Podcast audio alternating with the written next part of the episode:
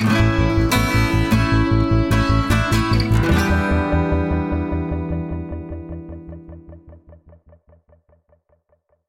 привет! Это подкаст «Давай голосом», в котором мы слушаем лучшие журналистские расследования и репортажи о России. Мы делаем этот подкаст вместе с премией «Редколлегия». Материалы отобраны экспертами редколлегии, а авторы текстов вошли в список претендентов на присуждение премии. Меня зовут Олеся Герсименко, я специальный корреспондент русской службы BBC. А меня зовут Настя Лотарева, я главред портала «Такие дела». Сегодня мы послушаем текст Армины Багдасарян из бомбоубежища в церковь на венчание «Война глазами простых людей». Этот текст э, вышел в издании «СНОП», и э, в нем рассказывается о разворачивающемся сейчас конфликте в Нагорном Карабахе. Как мы вот с Настей перед записью обсудили, что сложная тема, болезненная, которую лично я вообще не понимаю, как обсуждать, а не с одним, наверное, автором текста, только если он точно не является иностранцем максимально далеким и от Армении, и от Азербайджана. Но тем и интереснее, наверное, будет наш разговор с автором, которому мы обязательно позвоним после того, как послушаем текст. Если честно, мне а, прежде всего был интересен этот заход а, про жизнь простых людей на фоне войны, потому что у нас э, этот момент обычно довольно быстро забывают. А, что касается там военных действий э, на востоке Украины, вообще постоянно тлеющих каких-то конфликтов, а, которые перерастают в острую фазу, а люди там как жили, так и живут. Да, они как бы такие тени становятся вот на фоне каких-то главных событий, а как они там существуют, в общем. Да, годами, годами на самом деле. И поэтому и хотелось как-то этот момент обсудить. Мы, наверное, не будем говорить про какую-то международную повестку или вообще про этот конфликт как таковой. Мы поговорим про то, как живут обычные люди. Текст читает Алевтина Пугач.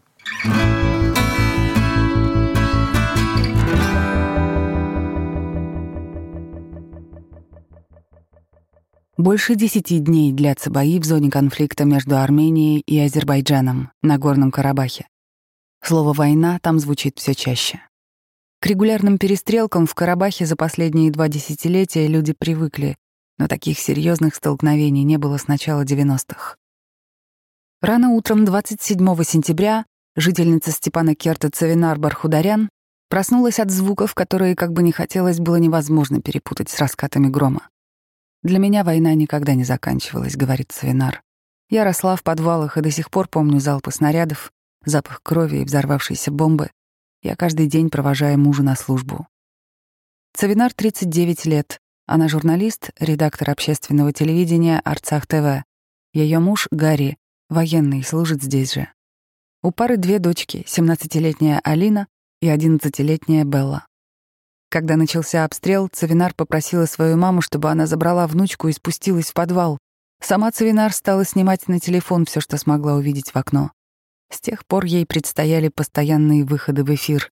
Один из снарядов задел их дом. Все жители уцелели. Цавинар успела заранее вызвать спасателей, и они увезли людей в безопасное место. Только девятилетний мальчик, сосед Цвинар, с того дня начал заикаться. На следующий день после начала столкновений Цавинар пошла в местную церковь Покрова Божией Матери. Там под звуки обстрелов прошло венчание ее знакомой Офелии с избранником Горигином. Местные говорят, что в Карабахе не впервой проводить свадьбы во время войны. Впрочем, в праздничной одежде в тот день были только молодые, все остальные гости в военной форме. Других торжеств не было. После службы все гражданские вернулись в бомбоубежище. С тех пор в своей квартире Цавинар была три раза. Приезжала за вещами для себя и дочерей. Все они жили в бомбоубежище в Степанакерте. Только на восьмой день она решила эвакуировать дочерей вместе с матерью в Ереван. Ее отец, свекровь и сестра остались в Степанакерте. На вопрос, почему ждали так долго, Цвинар отвечает, что не ожидала, что будут бомбить населенные пункты. Я всегда думала, что дети и женщины должны быть в тылу, чтобы наши воины более уверенно стояли на своих позициях, считает она. Но эта война, как и в 1990-х, ненормальная. Противник кровожадный и немилосердный. Сама Цавинар все эти дни тоже в городе. У нее бесконечные прямые включения и репортажи. У мужа военная служба, он на фронте.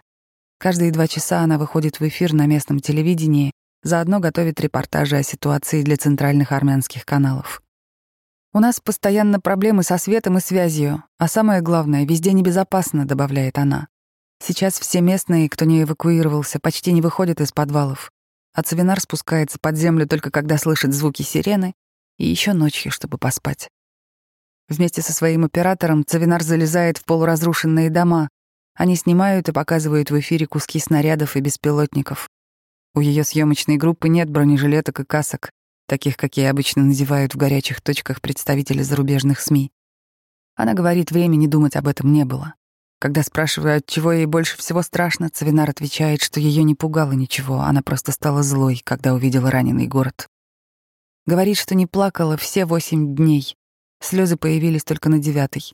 На вопрос, что стало последней каплей, рассказывает историю бабушки, которая осталась одна на четвертом этаже. Ее сын вышел во двор, и в этот момент стали бомбить. «Он погиб», — говорит Цавинар. Наша съемочная группа услышала крик о помощи. Мой коллега, журналист из Арцах ТВ, не стал ждать спасателя и вошел в разрушенное здание. Бабушку звали Луся. Она оказалась слепой. Вчера после этого я впервые заплакала. Мы говорим с Цавинар несколько часов. Общение все время прерывается. Ей нужно то выйти в эфир, то бежать в укрытие. Вот сейчас тоже бьют по городу, говорит она.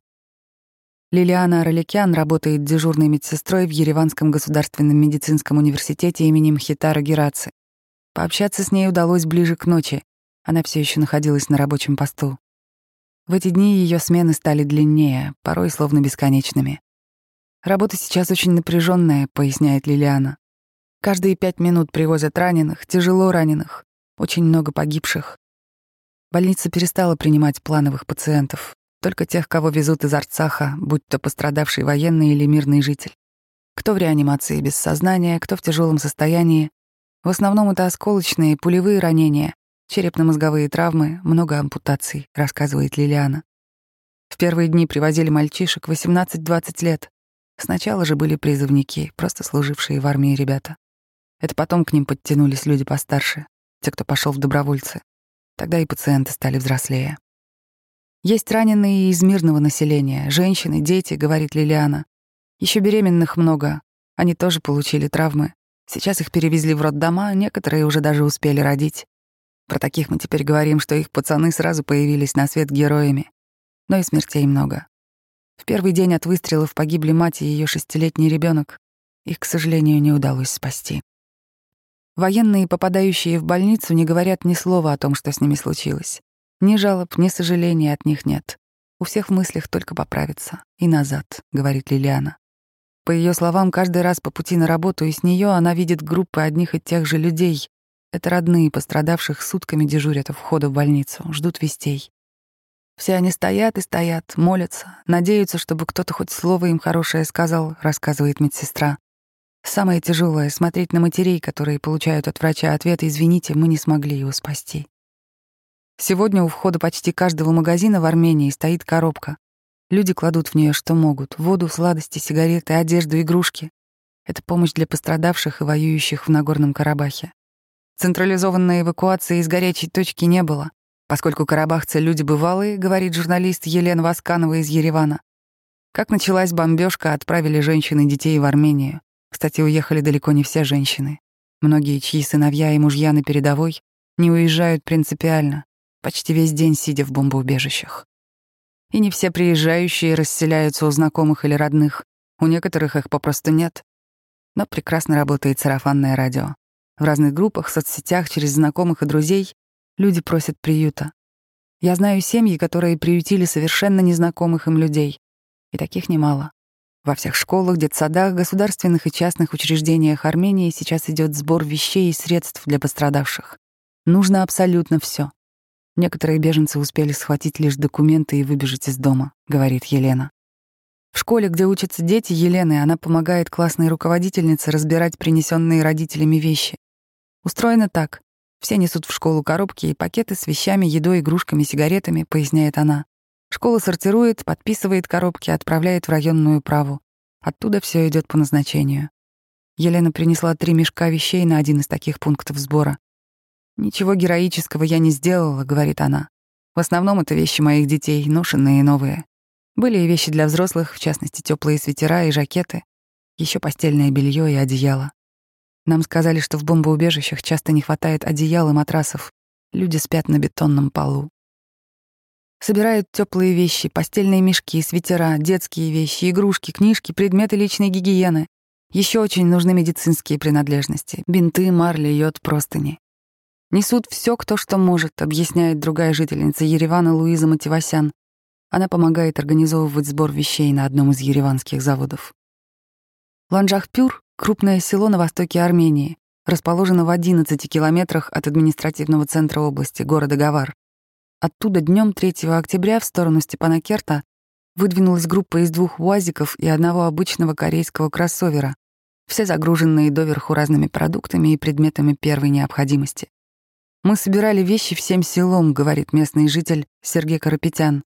«Мука, сигареты, молоко, чай, кофе, вода, конфеты, спальники, одежда. Собирали все, что смогли. Оставалось только доставить гуманитарную помощь в место назначения, Степана Керт. Отвечал за миссию глава поселения, местный житель Юрик Багдасарян. Именно Юрик, а не Юрий, хотя ему уже 52 года. В Армении, в принципе, принято давать подобные имена. В паспорте так и записывают Юрик, Сашек, Вова и тому подобное. Так что это не уменьшительно ласкательное.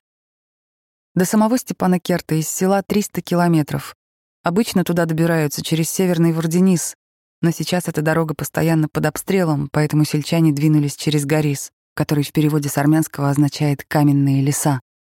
Именно этим путем сейчас в Степанакерт из Еревана добираются и все журналисты. Туда же, в Горис, после начала бомбежек потянулись и первые беженцы из Карабаха. Впрочем, сейчас эту вторую дорогу тоже начали обстреливать. Теперь и она небезопасна. С нами из других сел еще шесть таких же УАЗиков выехало, говорит Юрик. Только ближе к Степанакерту мы все решили разделиться и ехать по отдельности, потому что колонна — слишком легкая мишень на дороге. Мы бы тогда точно почти сразу же попали бы под обстрел. На днях три другие наши машины уже попали под огонь. Но избежать обстрела не удалось. Когда мы въезжали в Степанакерт, весь город будто трясло. Мы все понимали, что идет война, описывает Юрик. Но пока не попадешь туда, не увидишь все это собственными глазами, не поймешь, что это на самом деле такое. 4 октября президент непризнанной Нагорно-Карабахской республики Араи Карутюнян заявил, что Азербайджан обстреливает Степанакерт реактивными системами залпового огня «Полонез» и «Смерч», Юрик и другие жители поселка были тогда как раз в центре города. Спрашиваю, почему они не побежали? «Ну куда нам бежать?» — удивляется Юрик. «Мы же не знали, куда ударит снаряд в следующий раз. И город мы не знали. Все время приходилось закрывать глаза руками. Мне все казалось, что сейчас ослепну. Нас спасла какая-то женщина. Видимо, она услышала, как мы разговариваем, и закричала, что мы дураки, и чего мы стоим посреди бомбежки. А что нам оставалось делать? Она орала нам, ребята, быстро в подвал. Мы побежали. Все следующие 30 минут был непрекращающийся обстрел. Мы просто ждали внизу. Это было не бомбоубежище, а обычный подвал в многоквартирном доме. Все эти дни сирена предупреждает жителей о том, когда надо бежать в укрытие. В тот день воздушная тревога работала в городе почти не переставая. Некоторым людям приходилось сидеть в укрытиях по два дня подряд. Они перетащили в подвал из своих квартир какие-то вещи и еду. Когда началось затишье, мы выбрались из подвала, говорит Юрик. Потому что я не понимал, сколько еще ждать. Час, два, а если дальше будет хуже? Жители села Ланжахпюр двинулись в путь. Они передали гуманитарку и оставили военным оба своих УАЗика. Обратно собирались ехать уже все вместе на кроссовере. УАЗики оставили военным Степанакерте. Это тоже часть гуманитарной миссии. Там не хватает машин, чтобы везти раненых и убитых. Вечером 4 октября сельчане двинулись в обратный путь. Стемнело и стало более или менее спокойно. За спиной у нас все равно сияло, но что поделаешь, вспоминает Юрик. Пора было возвращаться домой, собирать новые грузы. И в районе сейчас много работы. Собираем списки семей, готовых разместить у себя дома беженцев. Наша гостиница уже заполнена прибывающими из Арцаха людьми. А еще у мамы день рождения, а я ее так и не поздравил.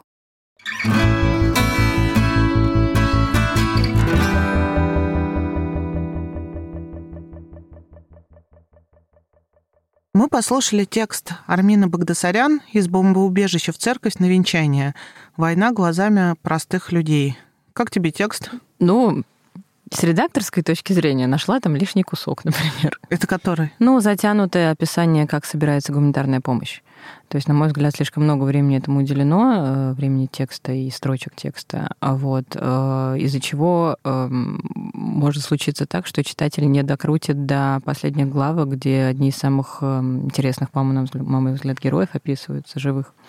Вот. Но мне очень понравилось, что а, в тексте о войне героями э, даже героями не на передовой выводятся не только мужчины, но и женщины. И вот эта история о том, что многие из них остаются и не уезжают э, в Ереван, не вглубь Армении к родственникам, а остаются работать и ждать своих там мужей и братьев э, в бомбоубежищах. Очень трогательная часть. Я бы ее развела, на самом деле. Это, опять же, редакторское такое замечание. Может быть, но с, гумани... с гуманитаркой это скорее такая, наверное, попытка актуализации, что ли а, как раз привязки к конкретному конфликту, потому что а, эти герои, думаю, ты согласишься, они, в общем-то, вечные. Они могли быть в Нагорном Карабахе, они могли быть на Донбассе, они могли быть вообще где угодно. Вот ну медсестра... и гуманитарку ровно так же вспомин... собирали, собирают в любой конфликт э, те же самые конфеты и простыни кладут тоже в любой стране. Мне при этом кажется, что как раз в случае этого конфликта армянская страна очень активно включилась в гуманитарку. Поддержка народа, ты имеешь в виду? Да. Так показано. А, ну да. Давайте, mm. давай позвоним автору и спросим у него. Давайте. Это, да. Здравствуйте, Армина, это Настя. Да, здравствуйте, Настя. Здравствуйте, Армин. А, хотели поговорить про ваш текст, и прежде всего хочу спросить, где вы, откуда вы его а, делали? Да, дело в том, что как раз мне в этом плане и немного неловко перед моими коллегами, потому что я в Москве, а много коллег, которые находятся непосредственно в горячей точке. А вы, вы выбрали меня в данном случае. То есть вы делали его по телефону? Да, я делала его по телефону, я делала его через мессенджеры, да, через социальные сети, списывали, списывалась, созванивалась, все удаленно. А как вы нашли именно этих героев? Вы знаете, вот, может быть, вот в этом и трагизм всей этой ситуации, потому что, с одной стороны, для меня это один из самых, вот с точки зрения технической, простых моих репортажей. А, и, может быть, как раз в этом и есть трагизм, что люди, практически любого человека, армянина, которому я написала, мог бы стать моим героем и стал, э, стал моим героем. А, вы сказали, что один из героев э, двоюродный брат. Да, да, один из, из этих героев э, мой двоюродный брат. Может быть, можно сказать, что с этого, собственно, и началась моя публикация. Это задумка. Но я сомневалась, я на самом деле сомневалась, делать или не делать. То есть, с одной стороны, я хотела делать эту публикацию, а с другой стороны, я как человек а, с фамилией Багдасарян, я думала, что ну как же так? Вот я знаю, что есть журналисты с армянскими фамилиями, которые взяли самоотвод. Ну да, потому что это прямой конфликт интересов, да? Да, да, да, это конфликт интересов. И, но с другой стороны, я решила именно, может быть, поэтому не рассказывать о геополитической ситуации, да, о не писать сводки о сбитых беспилотниках, а просто рассказать о людях о том, что война — это не просто действительно сводки о сбитых беспилотниках, а это реальные люди, реальные трагедии. И э, дело в том, что там действительно идет война, и, а, скажем так, жизнь людей на войне очень сильно меняется, и практически каждый человек может быть, в этом и есть, вот, наверное, трагедия, что практически каждый человек, к которому я обратилась, практически каждому было о чем сказать. Угу. Не было, вот обычно же как публикации рождаются? Ты куда-то едешь какой-то далекий населенный пункт, куда-то там долго-долго едешь, долго-долго ищешь человека, а долго-долго там его упрашиваешь с тобой пообщаться, а тут получилось так, что кому бы ты ни обратилась, все могут быть э, героями публикации. Угу. Как мы понимаем, так бы не было, если бы в этой публикации было две стороны. Вы думали о том, чтобы а, брать вторую какую-то сторону? Ну, смотрите, то есть э, я, я бы с удовольствием взяла. Вот я как журналист, я бы с удовольствием взяла бы вторую сторону, хотя я говорю, я, в данном случае я, моя публикация была не о конфликте, а это все таки репортаж о жизни вот как бы определенно географически. Конечно, я скорее про жизнь, про, про жизнь региона, да. Да, да. Взяла бы. Вот как журналист взяла бы с удовольствием. Но просто проблема в том, что а человеку с моей фамилией отказано в общении с другой стороной. Вот, к сожалению, реалии таковы, что у меня просто нет физической возможности, ни физической, ни какой-либо пообщаться вот с другой стороной. Ну, то есть вы звонили там, не знаю, семьям участвующих в конфликте азербайджанцев, и они отказывались с вами разговаривать? Ну, скажем так, э, да, были просто сразу же была атакована. Ну ладно, главное, что звонили. Да, вот. Э, поэтому я говорю, и тут вот как бы проблема в том, что вот даже к разговору поехать, э, ну, скажем так, вот такой небольшой факт. То есть я не хочу быть предвзятой, потому что я понимаю, что человека с моей фамилией могут обвинить, обвинить вот в данной теме в предвзятости. Поэтому для меня это вот сложная, да, э, сложная очень тема. А, но вот, скажем так, вот такой факт, что, в принципе, человеку с моей фамилией запрещено въезжать на территорию Азербайджана, даже несмотря на то, что я гражданка России, даже несмотря на то, что я вообще армянка наполовину, и на то, что родилась в России, все равно, да, то есть мне запрещено. В смысле, вы в списках там запретных? Нет, нет, нет, это официальный запрет, он действует э, уже очень много лет. То есть как бы со стороны Армении такого запрета нет. То есть граждане Азербайджана свободно въезжают в Армению, а в, Арме... а в Азербайджан въезжать людям с армянской фамилией официально, людям, которые сочувствуют армянам, люди, которые были в Армении, у которых штамп стоит о посещении Армении, нельзя. Угу. Армина хотела еще немножечко в сторону. А, вы знаете коллизию с репортажем Ильи Азара в «Новой газете» и запретом ему? Да. Что думаете? Мы сами не очень понимаем. Я сегодня с утра прочитала этот репортаж, а, как раз, чтобы понять, в чем там дело. Ну, смотрите, да, я слышала про эту коллизию. Опять-таки, понимаете, тут сложная тема, потому что а меня могут опять обвинить в какой-то ангажированности. Вот видите, виновата во всем фамилия. А, вот именно в, конкретном, в конкретных темах. Ну, скажем так, это одна из тех тем, которых действительно надо разобраться. Мне кажется, все не так однозначно. То есть в данном случае российские СМИ услышали только позицию И и сразу же заговорили о о свободе слова, о том, что или э, закрыли въезд да, на, на Горный Карабах. Мне кажется, все на самом деле намного сложнее. И я разговаривала с армянскими коллегами. А, просто я не очень люблю вот обсуждать, обсуждать коллег, да, кто как и что работает. Но ну, у нас подкаст такой. Но я, насколько поняла, конфликт э, был чуть раньше.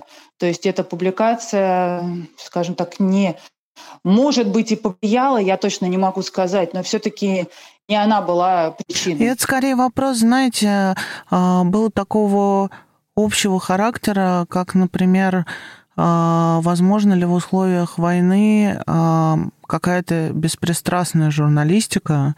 Нет, возможно, возможно, но надо четко понимать, что вообще по законодательству даже, да, по Конституции, как и там и российской, и армянской, все-таки вот я против цензуры.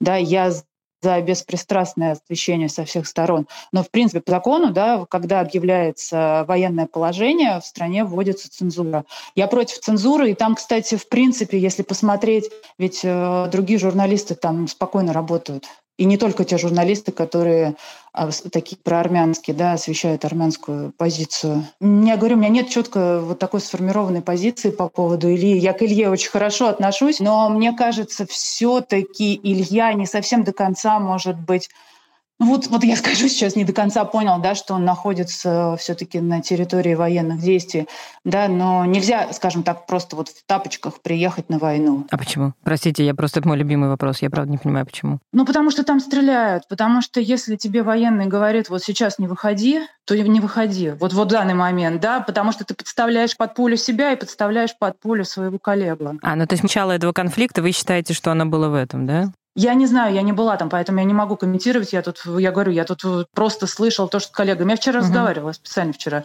спрашивала армянских коллег, и не только армянских, те, которые находятся непосредственно сейчас там. А текст прочитали его? Я читала, да. Сменю чуть-чуть тему э, в сторону, собственно, работы с текстом. А, мне как раз, э, вот вы сказали, что вам неловко, что да, вы не на месте писали по телефону, а мы вас выбрали. А я вот э, перечитывала перед подкастом, и на самом деле прекрасно поняла, поняла, почему мы вас выбрали. И э, вы писали, э, ну, будучи удаленной с места событий, да, но очень здорово, как на мой взгляд, э, там подчеркнутые детали, а, соответственно, спрошенные, заданы нужные вопросы, да, у героев, которые вполне себе передают атмосферу, ну, в которой оказались мирные жители. Вот, вплоть до того, что они видят, запахи, звуки, да, я вот такую штуку очень люблю. Скажите, вы как-то вот, ну, осознанно, да, был какой-то, не знаю, может быть, знали, что буду спрашивать, что видно там из окна, да, и вот мне очень нравится этот момент, когда доктор вам говорит, что каждый день она видит одно и то же, идя на работу, эту группу родственников, которые ждут. Это очень репортажная такая деталь, да, но вы ее получили по телефону. Мне вот это очень нравится. А, как скажите, осознанно задали такие вопросы или вот просто лилось как бы из героев, да, вот вся информация так легко выходила, что и не пришлось? По-разному. Да, герои на самом деле были очень открытые и контактные. Не всегда бывают такие герои, сами знаете. Вот, но, наверное, да, наверное, часть вопросов это все-таки осознанно. В данном случае я как журналист, и я понимала, что я работаю удаленно, и надо самой максимально сконцентрироваться и получить вот эту картинку, вот эти запахи на расстоянии. Да, мне вот понравилось, как а сделано. А, поскольку эмоции, люди эмоциональные, это с ними происходит вот непосредственно сейчас. Вот этот Савинар, героиня, которая общалась со мной в перерывах между побегами в бомбоубежище и выходом в эфир – ну да, то есть э, просто эмоции из людей выходили в том числе сами. Спасибо вам, Армина, и до свидания. До свидания, Армин. Угу, спасибо, до свидания.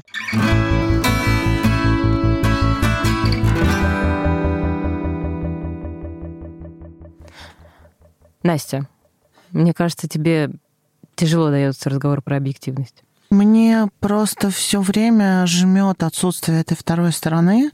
Причем а, действительно понятно, а, что автоматически, наверное, а, журналист, как она сама сказала, с фамилией Багдасарян, будет, возможно, работать только с одной стороны, хотя, видишь, она сказала, что она бы себя не ограничивала.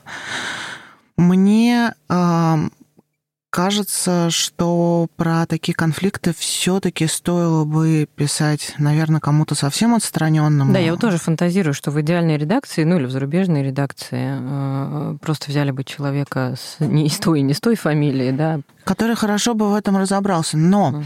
а, это действительно очень яркий репортаж. А, я не знала, что он сделан по телефону. Эффект а, присутствия Эффект полный. присутствия В этом есть. смысле, да, мне понравилось. И а, мне вообще понравилась вот эта вот смена, как человек от мирной жизни моментально переходит к войне. Что у него происходит в этой жизни. Я еще очень впечатлила, смотрела фотографии Степана Керта, и там сидят в бомбоубежище дети, и один а, играет на мобильнике э, в Майнкрафт. О, отлично, ну, то есть да. ровно играет, как мой э, семилетний ребенок, сидя где-то, выпрашивает у меня телефон и играет в Майнкрафт. Вот точно так же там сидят, только там бомбы падают, а вот он сидит и на старом айфоне что-то там режется.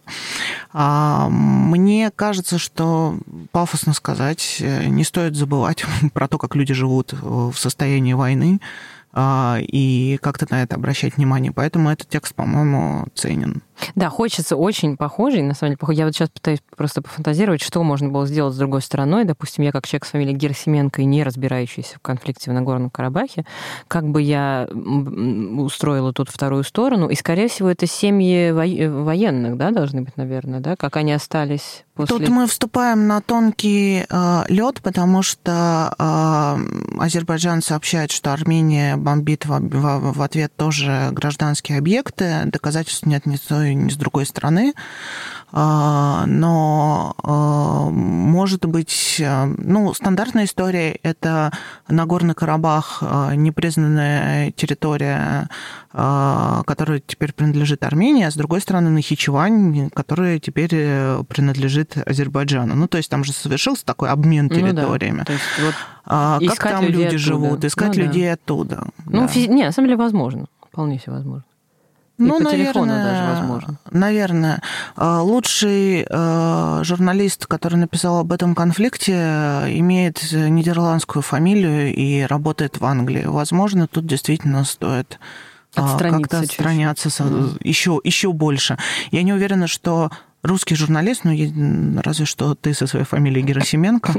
Которую а, всегда обвиняют в покровительстве Украине, несмотря на то, что я белорус. Ты белорус? Я еще и белорус. То есть тебе нельзя писать про Беларусь, а про Нагорный а Карабах, в принципе, можно. Удачно. Это был подкаст «Давай голосом» вместе с редколлегией. Слушайте нас на всех подкаст-площадках. Ставьте лайки и пишите комментарии. Пока-пока. Всем счастливо.